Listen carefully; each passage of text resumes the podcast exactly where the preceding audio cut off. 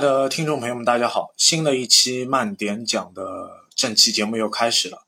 随着我们世界杯的开幕，足球这项运动又开始如火如荼的进行了。那么我们节目也和想和大家去聊一聊那些我们在 FC 平台上面玩过的足球游戏。那么我今天就请到了我们有台红白机传说的主播王先生，一同来参与这期节目。Hello，大家好，我是沃德。哎，Hello，大家好，我是王先生。哎，王先生你好，久违了。就上一次参加之后，我们也听众有很多的反响。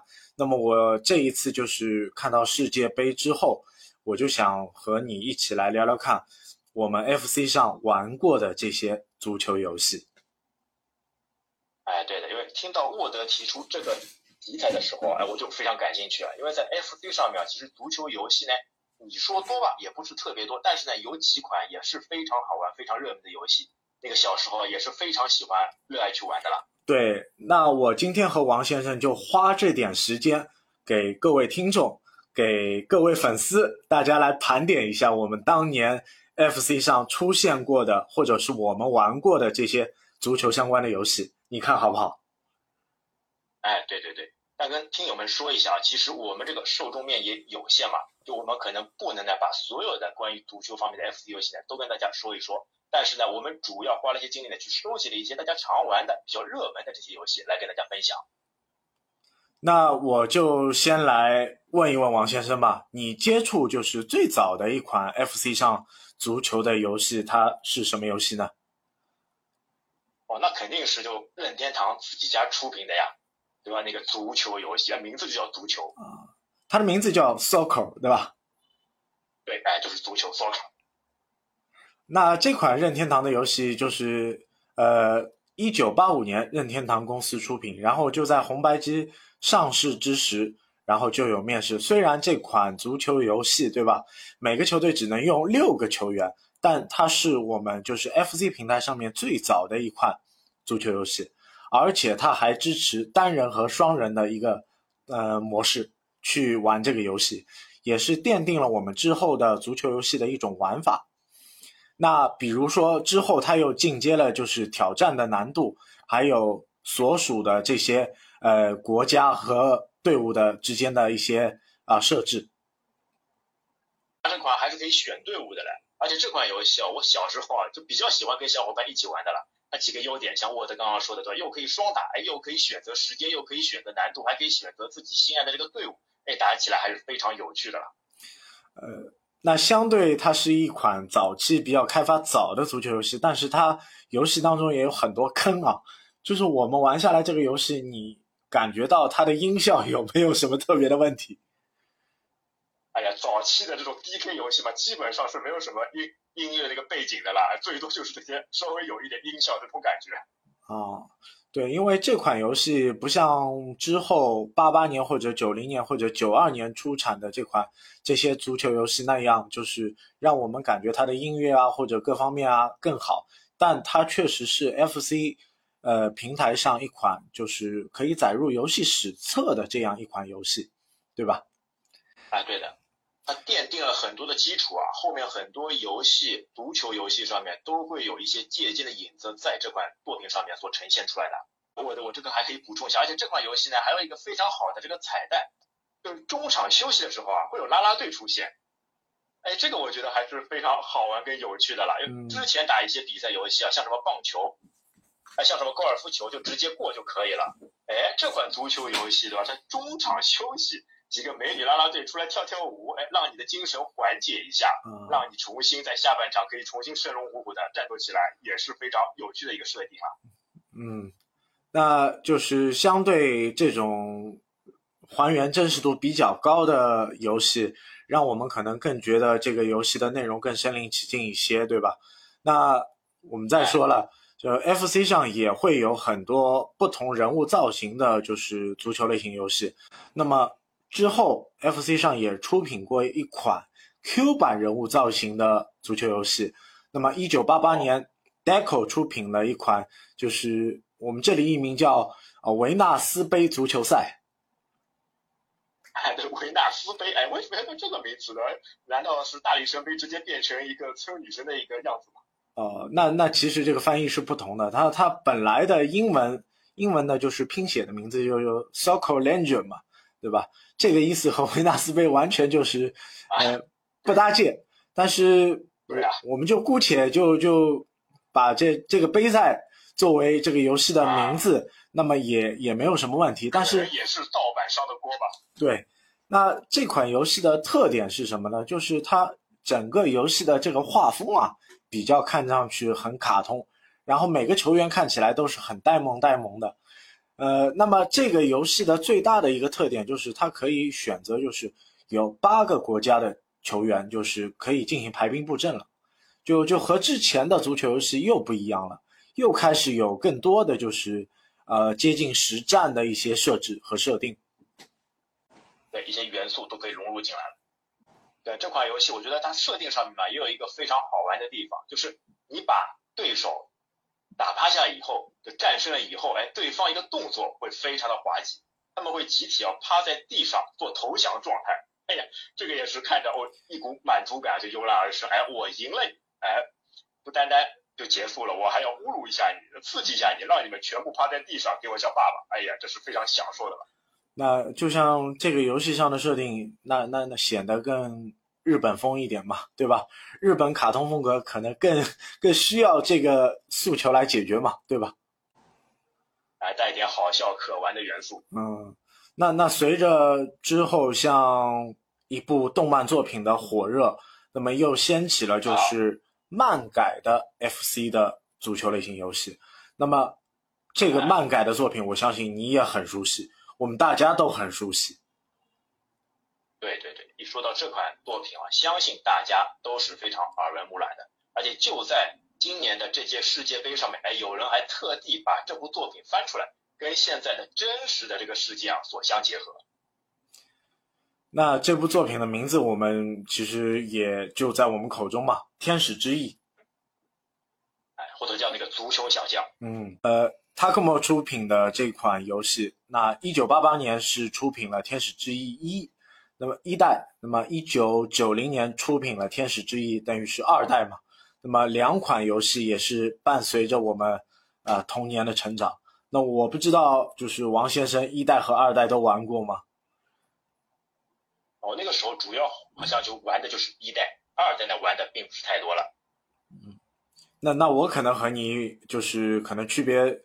呃，又又不同，但是我玩足球小将觉得最大的一点就是什么？就是，呃，这个游戏，呃，有一定的偶然性就是呃各方面的操作可能更要去碰碰运气。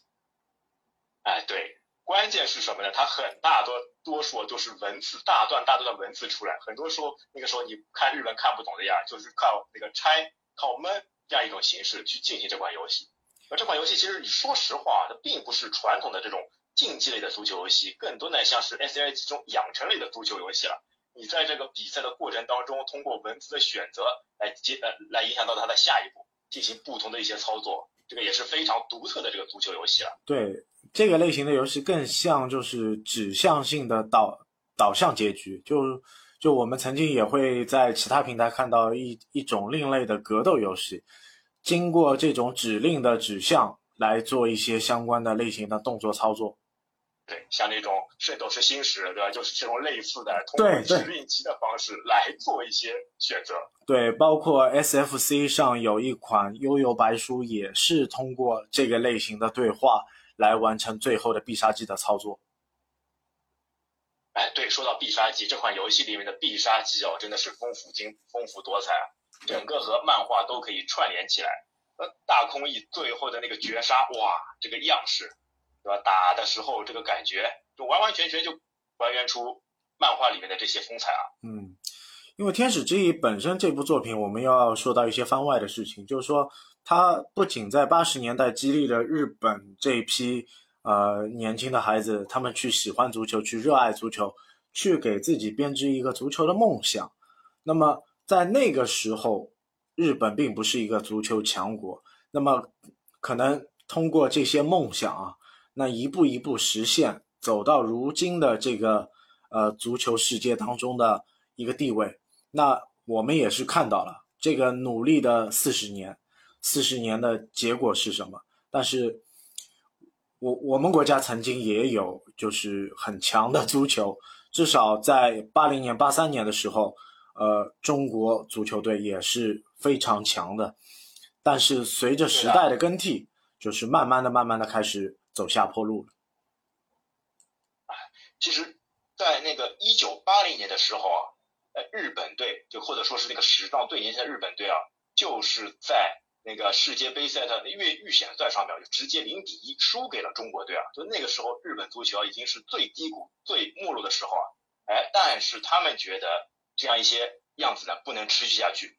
那包括一些作者，像一些画漫画的，因为这部作品嘛，它其实最呃，其实就是由那个年轻作者高桥洋一了。之前那个在一九八一年的时候投稿了《少年将嘛，他的目标呢，他原本就是因为在世界杯预选赛上输给了中国队以后，觉得一定要弄些东西，弄些作品，可以让日本队呢可以奋发图强，刺激一下他们，哎，让他们可以在后续的这些道路上面成为不断的成长，成为一支像样的队伍。那也是起了一个就是长远的激励作用嘛。以后可以把大空翼啊、甲太郎啊等等等等更多的球员呐，若林元三啊，作为自己童年的一个偶像，那么去不断的去付出自己的这个目标。哎，所以也有人说，就《足球小将》这部作品的神奇之处，就是硬生生的将日本从一个足球荒漠的变成了亚洲第一强队啊！现在你来看到，特别是在这一届今年的这一届世界杯上面，确实如此。嗯，在。还算是比较强劲的对手，德国队面前还是能够把德国队给拿下，这也说明了现在的日本足球确实是不一样。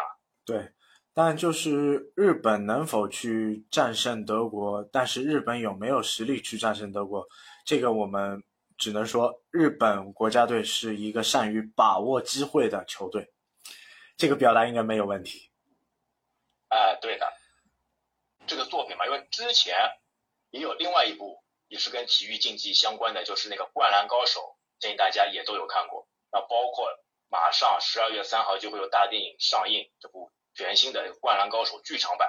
对吧？日本，对吧？篮球上面倒没有因为樱木花道而变得更强，哎，但是在国足上面，在男足上面，哎，却因为大大空翼，而真的是差不多可以称霸亚洲了。那这个称霸亚洲也好，也。不一定是一部漫画的偶然，让整个体育竞技运动就下了如如此大的天翻地覆的改变。但是我们一定要强调一点，所有的体育运动，它的基础是在什么？它的基础是在培养一个孩子的兴趣爱好。那么兴趣爱好复制到这个目标，能否成为自己终身的职业？那么这个努力的方向，才是他未来成就更大。台阶或者更大成就的一个动力。哎，很多东西都是要这种储备力量。嗯，你像日本搞足球的话，几十年之前就已经开始慢慢去筹备，所以他在之后的这些道路上呢可以一步一步走出来。对，那你你又让我想到了一个我们当时也聊过的 FC 的老牌的系列游戏，就是热血系列。那么热血系列当中也会有。分两个类型的足球游戏，它它有热血足球、高校联盟，对吧？还有就是躲避球部，对，哎，足球篇，对，还有就是我们说的日日本，就是热血高校系列，然后就是类似于和呃世界上的队伍进行挑战，就是热血足球足球联盟路线，热血足球联盟。他这个呢，其实就是在第一部里面嘛，哎，他们赢得了全国冠军以后，哎，开始向走出国门，冲向世界，哎，跑到欧洲的赛场上面，跟所有世界的国家队来进行一些角逐了。哎，是不是？你看这个剧情，就是热血足球的一代和就是热血足球的等于世界杯的这个剧情，是不是和足球小将的早期剧情有相似的地方？哎都是会有一些雷同啊，都是先自己家门里面打，打着打着，哎，实力展现出来了，开始跟世界上的强队开始进行一些决斗。啊，这这个就是不同的层面，但是他编织的这个梦想，包括游戏的完整性啊，就是越来越大。就是我们在玩热血足球，就是二代，我们说二代吧，就是九三年出品的这款热血足球足球联盟当中，你会看到就是大地图和小地图的切换，这个设计好像应该和之前所有的 FC 的足球游戏又不一样。对，会有非常一些哎吸引人眼球的一些操作。呃，我们看到这款游戏也是出自我们著名的游戏厂商嘛，Technos。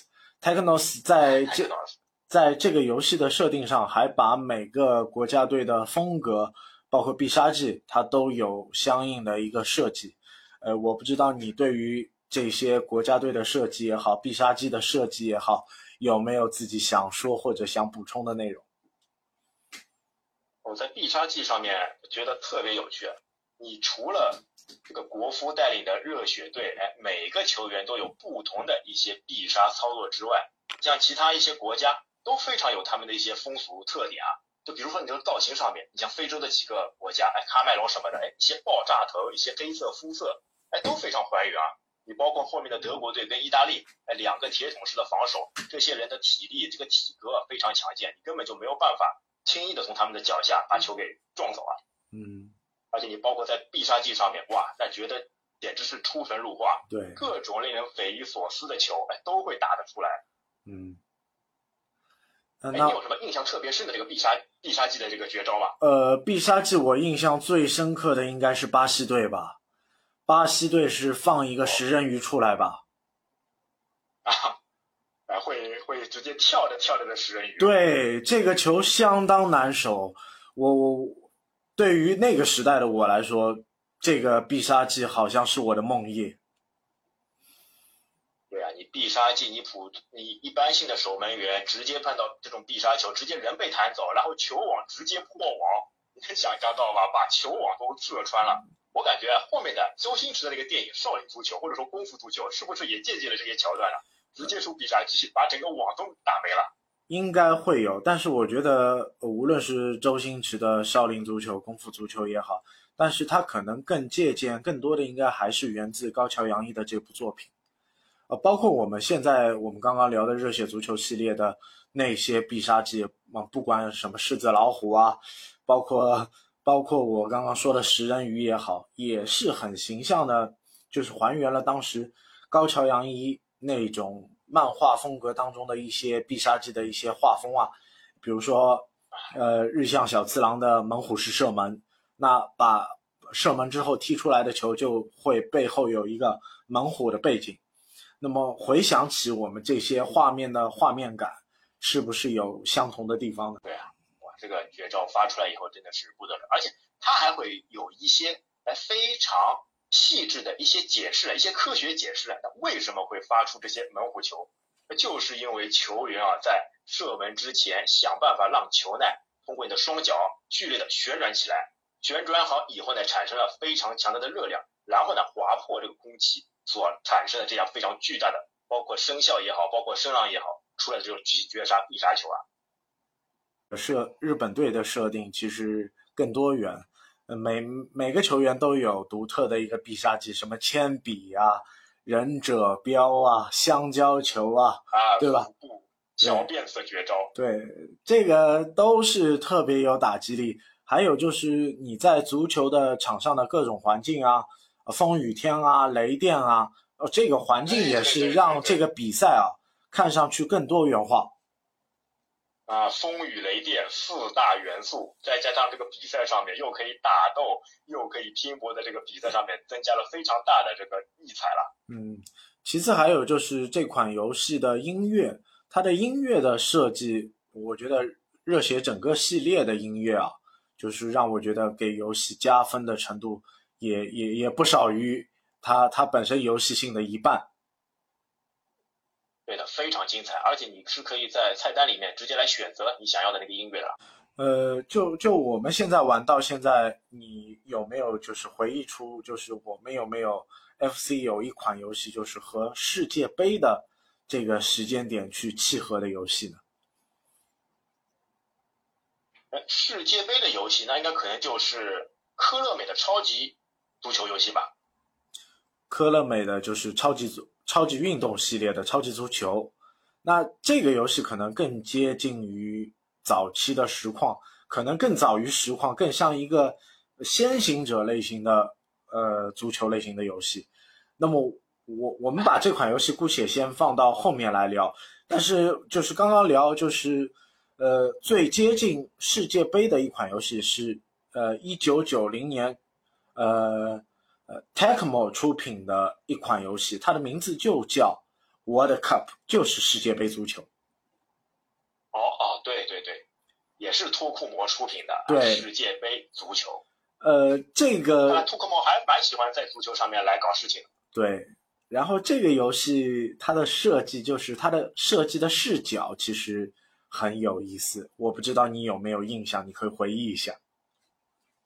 看上去是那种竖版的，呃，他的竖向走的。他的视角是我们少见的俯视的视角，等于就是像我们就是魂斗罗的第二关一样。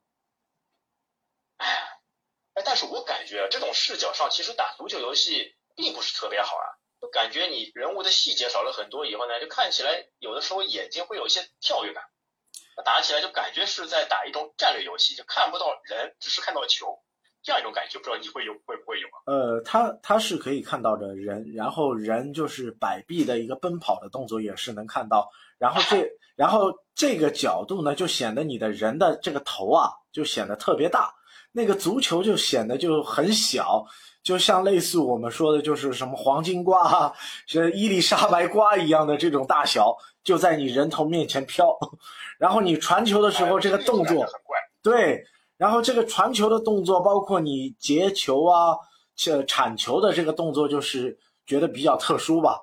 然后这个游戏最大的一个特点在哪里？就是说它可以选择十六支球队啊。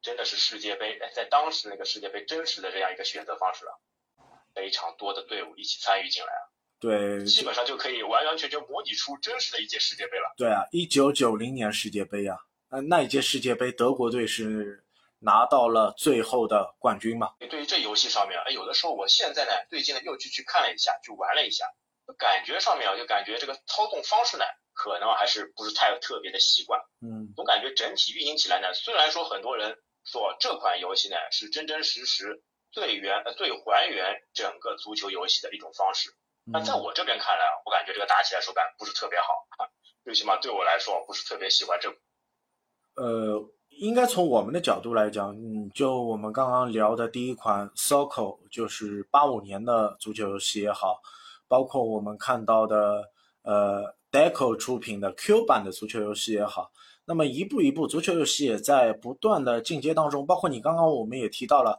科乐美的超级足球这款游戏，那么这款游戏更像一个跨时代的产品，它更接近于我们真实还原度的一个足球游戏。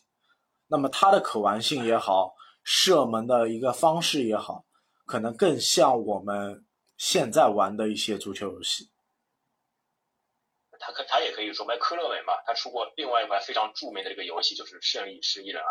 对所以在这款 FC 上面的科乐美的足球游戏上面呢，也能找到或者说找到一点，哎，在《胜利十一人》上面的一些足球的影子。呃，毕竟科乐美九二年在 FC 时代，FC 已经到机能末端的时代，它还能在这个平台上去做一款足球相关的游戏，那么其实还是感觉它是想往足球方面去有一些拓展吧。科纳美科纳美在运动系列上面啊，这些游戏也好，或者是其他一些东西也好，哎，都还是比较专心思的。嗯，那我我们也说到了科乐美，那么其实还有一款足球游戏也出了一代和二代，就是 Jellico 出的 Go，呃，一九八八年出了一代，一九九二年出了二代。那么这款游戏当时我玩的时候，我也是呃觉得它的设计比较特别，它也是可以布阵型的，就是排 排出这种啊四四二啊四三三啊这种各种就是足足足足球阵型。呃，我不知道你有没有玩过，就是相关的，就是 FC 平台上的，就是 J J 联盟的，就是足球游戏。J 联盟可能有的人可能听这个名字比较怪，那其实就是日本在九十年代比较火的一个足球联盟 J 联赛嘛，我们叫。对啊，日本真实的这个联赛，对，它所衍生出来这个游戏。对，像像浦和红宝石啊、鹿岛鹿角啊、大阪钢巴啊等等等等，就是我们熟知的这些球队，都是源自于 J 联盟。这个游戏我感觉啊，在日本本土啊，一定是大受欢迎的，因为大家喜欢的球队直接可以自己操控，在游戏里面还是非常可以令令大家津津乐道的。那这款游戏其实就是 J 联盟 Title 的这个游戏，一共就是我了解下来，现在就是当年在 FC 平台上出了是三款。那么它有 J 联盟战斗足球、J 联盟胜利足球，还有就是 J 联盟条码足球。那么条码足球是。九四年出品，还是由我们现在著名的就是玩具厂商万代是做的这款游戏。哦，等于两个强强联合了。哎，那条码足球等于是怎么样的一个形式呢？呃，条码呢？呃，条码足球的形式就是你如果是正常的比赛，对吧？就是说我们打全场，我们踢全场，我们是正常的一个模式显示，就和我们传统的哪怕八五年的 Soccer 这个显示方式是一样的。但是你还原到你，如果王先生要来射门，我是守门员的话，我们就会切换这个视角。那这个视角更像一个你对我单挑的这个画面感。啊，有点像什么那个，哎，那个游戏叫什么来着的？就圣火徽章，哎，这种感觉对吧？有大地图跟小地图两个反复来切换。对，这这个单挑的画面就是就是好比你来踢这个点球啊，或者类类似于你你来一个射门，你单对守门员，那么守门员要做出一个好的判断。那么这款足球游戏当中还有就是它可以就是进行相关的换人。那我们之前玩的很多足球游戏，它是不能换人的。啊，要么是半场换人。对，半场换人。它是不能去中断比赛去做作为一个上下换人的一个就是调整，哎，所以也有人说嘛，这款游戏呢就感觉有很多种经营模式，有点像足球经理的感觉了。嗯，但我们再往后讲，可能我们也有知识盲区的地方。我记得如果没有错的话，就是我们中国国内的盗版厂商也是盗版过一款，呃。日本的 FC 的足球游戏，应该它的原模板也是源自于啊 J 联盟的相关的足球游戏，然后他就换了一张皮，它叫甲 A 联赛。哦哟，甲 A 联赛，哈哈，哎，很中国风的。但是相关的里面的内容的名字可能又又又进行了，就是就就就可能就是也是乱改嘛，可能也不可能就是原汁原味的还原当年甲 A 的每个球员的名字。啊，对啊，毕竟那个版权什么的还是在的嘛。他如果这样明打明的去盗版的话，这到时候告他也是可以把他告死的了。嗯，那短短的就是就几个问题，我们也也问了八九个问题，也是聊了呃一些 FC 的相关的游戏。那么我们当时就也可能就是我我我们受众的知识面比较窄吧，可能也就知道这些相关的游戏。我不知道呃。其他听众啊，或者是王先生啊，你你们有没有知道更多的相关的内容？你们也可以来告诉我们，让我们去知道原来 FC 上也有其他之外的一些足球游戏。那我知道 FC 上面肯定游戏来说的话呢，不单单只是这几款，但是也像刚刚沃德说的嘛，哎，我们目前来说能收集到的、能找到的，那差不多就是这一点。当然，到时候如果听友朋友们大家知道的，也可以在评论区里面来给我们留言，让我们也看一看，哎，还有哪一些好玩的足球游戏在 FC 的平台上也是会有的。对，因为我和王先生也聊了很久，我们觉得觉觉得就是 F C 上出了那么多足球游戏，为什么没有人去来把它就是做一个内容，去去来做这样一期音频节目？就是正好也是，呃，赶着世界杯这个时节时机。我们来聊聊看 FC 的相关的足球游戏，也给大家去分享一些我们在 FC 上的呃游戏上面找到的快乐，啊，通过足球游戏给我们带来的一些欢乐，给大家去做一些分享。毕竟足球还目前来说还是世界上的第一大运动嘛。对，在这些激情的对撞当中，在这些比赛的精彩程度上面，给我们非常大的一些刺激和一些憧憬跟一些向往。对，也是让我们感到了一些呃你争我夺的这些气魄。虽然虽然我们国家的足球还是比较弱，但爱这个运动其实是不搭界的，对吧？对于运动来说，我们觉得我们还要去热爱它，就就像我们玩游戏一样。